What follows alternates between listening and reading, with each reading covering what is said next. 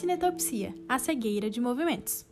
Sabe quando estamos assistindo um vídeo, mas a internet está fraca e faz com que ele rode travado, de forma que a imagem deixe de ser fluida e avance em quadros?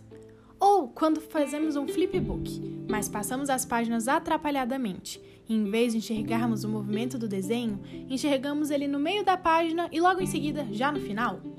Agora, imagine enxergar os movimentos dessa forma, cortados em quadros, todos os dias.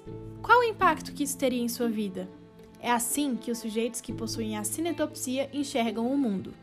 A cinetopsia, popularmente apelidada como cegueira de movimento, é uma condição rara na qual sujeitos que têm a percepção do movimento prejudicada em função de lesões cerebrais. Para entendermos melhor esta condição clínica e seus impactos, primeiro precisamos entender como o cérebro percebe o movimento e qual a importância desse para nós.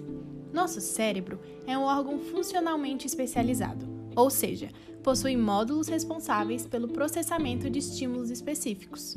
No caso da percepção de movimento, os principais moduladores são a área temporal média, MT, e esta também é chamada de V5, e a área temporal superior média, MST. Essas duas regiões corticais se encontram na via dorsal do nosso cérebro, apelidada de via onde, por ser responsável pelo nosso senso de localização, identificação direcional e coordenação de movimentos. Uma vez que MT ou V5 e MST estejam em perfeito funcionamento, a percepção do movimento nos permite atribuir significados a eventos ambientais, receber informações dos objetos e da dinâmica espacial ao nosso redor, direcionarmos nossa atenção para informações ambientais importantes e nos movimentarmos. Mas como essas áreas funcionam? A figura 1 é uma representação das vias dorsal e ventral. Primeiramente, é importante entendermos como o que nós vemos chega até o nosso cérebro. Nosso campo visual é composto por diversos estímulos, estáticos ou não, que formam o ambiente que enxergamos.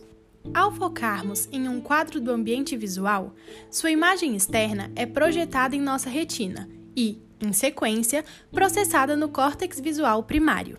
Entretanto, graças ao caráter modulador do nosso córtex, a área temporal média, MT ou V5, é altamente sensível a estímulos em movimento, e quando há movimentação nas informações do nosso campo visual, o conjunto de neurônios de MT ou V5 a identifica e a responde com altas taxas de disparo. Vale ressaltar também que a identificação do movimento das informações visuais é captada pela orientação na qual o estímulo está se mexendo, isto é, uma concentração de input se movendo, por exemplo, na vertical para cima, implica maior taxa de disparo dos neurônios sensíveis a esta movimentação específica, logo, maior percepção desse movimento. O mesmo vale para todas as orientações nas quais os estímulos podem se mover. Com isso em mente, atingimos outro ponto crucial para compreendermos o papel de MT ou V5. Para percebermos o movimento como um todo, é necessário um aglomerado de estímulos presentes em diversos campos receptivos. Isso se dá porque, ao visualizarmos o ambiente, estamos expostos a estímulos que despertam respostas de neurônios individuais, que não dispõem de informação suficiente para que o movimento seja de fato percebido. Esta estimulação neuronal sem a quantidade de informação necessária para gerar a percepção, é o que chamamos de problema de abertura. Contudo, no corpo humano, nada é por acaso. Por isso, possuímos em MT ou V5 uma rede de integração de informações de diferentes campos receptivos. Essa rede permite que as informações se complementem, gerando assim codificação neural do movimento como um todo e resolvendo o problema da abertura. Já a área superior média, MST, é uma região adjacente à MTUV5, que dá suporte a essa e que, acreditamos, está relacionada com a função de locomoção espacial.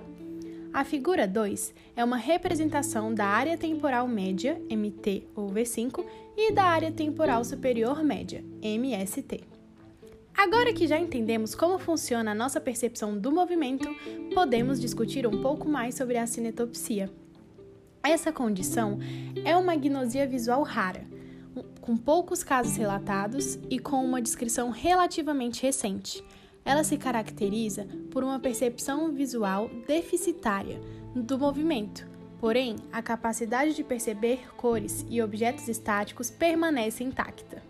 É interessante observar que, em caso de acinetopsia, a percepção auditiva do movimento também não é afetada. Guarde essa informação, ela será importante mais para frente.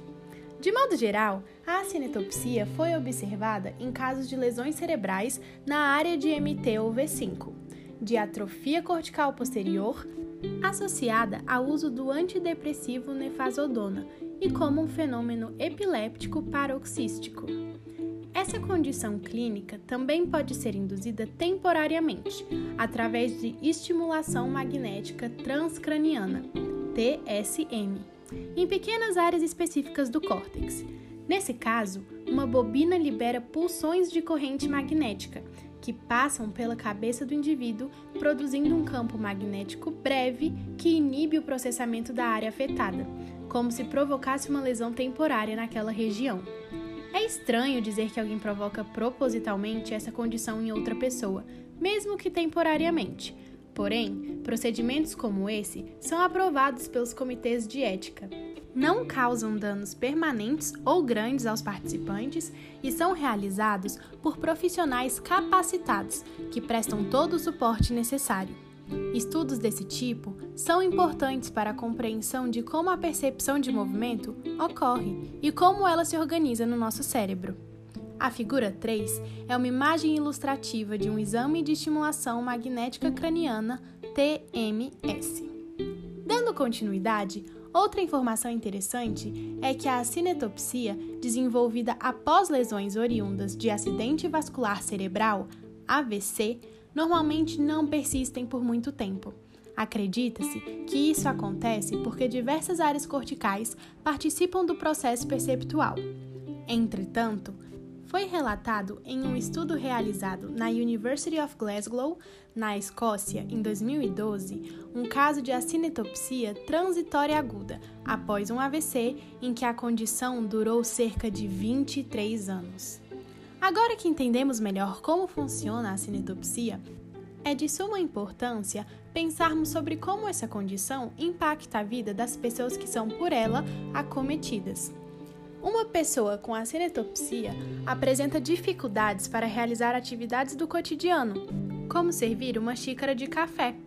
Nesse exemplo, o paciente perceberia o líquido oriundo da garrafa em direção ao copo como congelado, ou como se as pontas de um mesmo pedaço de tecido tivessem sido coladas no fundo da jarra e do copo. Por outro lado, essa agnosia impõe risco à segurança da pessoa, uma vez que dificulta, por exemplo, o ato de atravessar a rua ou caminhar em uma calçada com vários pedestres andando.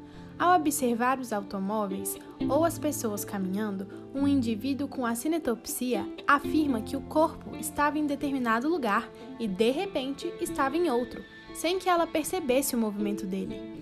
Nesse segundo exemplo, a percepção seria parecida com os jogos de videogame, nos quais os lutadores entram em um buraco que surge no chão e saem atrás do adversário, surpreendendo-o com alguns golpes.